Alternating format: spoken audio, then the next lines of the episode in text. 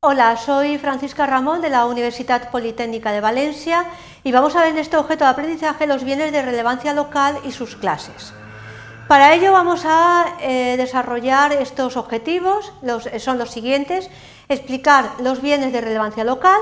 identificar las distintas clases de bienes regulados por la legislación eh, que vamos a aplicar en este caso. Para ello vamos a desarrollar el contenido siguiente, que es la legislación aplicable, y las clases de bienes inmuebles de relevancia local. Vamos a empezar con una serie de cuestiones que a ver cómo las podemos eh, resolver o contestar. Imaginemos que tenemos un bien que no es posible declararlo como bien de interés cultural porque no tiene esa importancia, esa relevancia para que sea declarado BIC, pero que tiene una relevancia, digamos, circunscrita a un ámbito local y eh, consideramos que es necesario protegerlo. La pregunta sería, ¿la legislación nos permite proteger un bien que tiene una importancia, una relevancia local mediante alguna figura distinta a los bienes de interés cultural?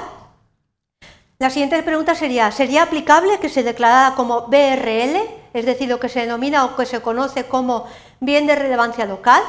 Bueno, pues la respuesta a estas preguntas, es decir, un bien que tiene una importancia pero menor que un BIC, una importancia eh, relativa a un territorio más eh, pequeño, más localizado, pues sí que puede ser protegido por la legislación, en este caso sería la Ley de Patrimonio Cultural Valenciano, mediante una figura específica que se denomina bienes de relevancia local.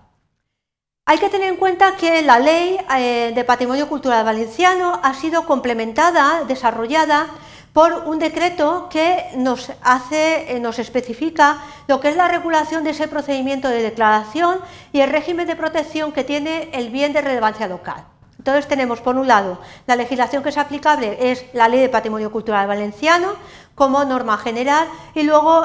una norma más específica que es el decreto eh, que contempla ese procedimiento de declaración y el régimen de protección de estos bienes de importancia más limitada que los BIC, pero que también tienen una eh, especial importancia, sobre todo porque tienen una relevancia de carácter local. ¿Qué es un BRL? ¿Qué es un bien de relevancia local? Pues es un bien de carácter inmueble, es decir, la diferenciación entre bienes muebles y bienes inmuebles tenemos que acudir al Código Civil español que en los artículos 333 eh, y 334 y siguientes nos explica la diferencia entre bienes muebles y bienes inmuebles. Son bienes que tienen además un valor eh, más circunscrito, más localizado a el ámbito comarcal o local pero sobre todo también son bienes que tienen un valor de carácter artístico, de carácter histórico o de carácter arquitectónico que los hace dignos de protección, pero que no pueden llegar a ser protegidos como un bien de interés cultural. Y entonces se les aplica una figura eh, que también tiene una protección más reducida, más localizada, eh, que son los bienes de relevancia local, los BRL. Sin embargo, se puede plantear uno, bueno, pues eh, se puede declarar como BRL cualquier tipo de bien inmueble. La legislación establece alguna eh, referencia a bienes determinados. Bueno, pues tenemos que tener en cuenta que no todos los bienes eh, que tienen esas características anteriores van a ser protegidos, sino que la legislación también hace referencia a algunos determinados y concretos como son los siguientes. Hay que tener en cuenta que pueden ser protegidos en monumentos de interés local, lo que se denominan núcleos históricos tradicionales, jardines históricos de interés localizado, sitios históricos de interés local, espacios de protección arqueológica o paleontológica, teniendo en cuenta que todos estos son bienes de carácter inmueble, entonces, eh, dentro de los inmuebles ya hay una especificación eh, más eh, determinada sobre esos bienes que, además de ser inmuebles, pueden ser protegidos mediante la figura. Respecto de los monumentos de interés local, tenemos algunos especialmente interesantes. Por un lado tenemos las iglesias, conventos, santuarios, santuarios, ermitas y ermitorios, y luego algo bastante interesante que son los calvarios y monasterios anteriores al año 1940 las lonjas y eh, salas comunales anteriores al siglo XIX. Y luego, respecto de los espacios etnológicos de interés local, tenemos eh, como indicados específicamente por la legislación lo que son las neveras o pous o caves de neu, eh, las chimeneas de tipo industrial de ladrillo anteriores al año 1940, siempre tienen que ser anteriores a esa fecha,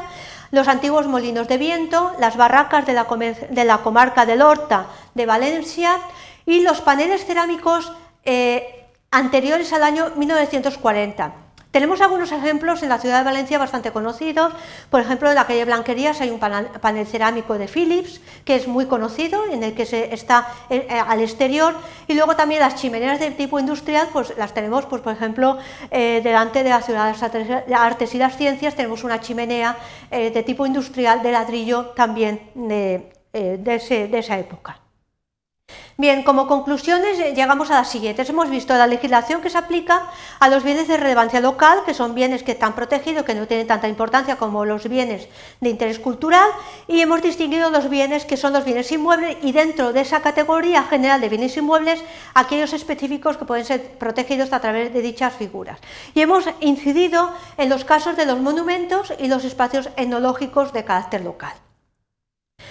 Aquí tenéis el enlace al decreto del año 2011, que es el que regula el procedimiento de declaración y el régimen de protección de los bienes de relevancia local, que es la legislación complementaria junto con la Ley de Patrimonio Cultural Valenciano del año 1998, con las modificaciones eh, posteriores. Y luego, si queréis saber más, algunas recomendaciones de bibliografía, como por ejemplo el, manual El Patrimonio Cultural, régimen legislativo y su protección, y luego también un artículo de libre acceso que es El Patrimonio Cultural Valenciano, estudio de casos y su protección, eh, que está en esta dirección, en esta URL también de eh, consulta gratuita.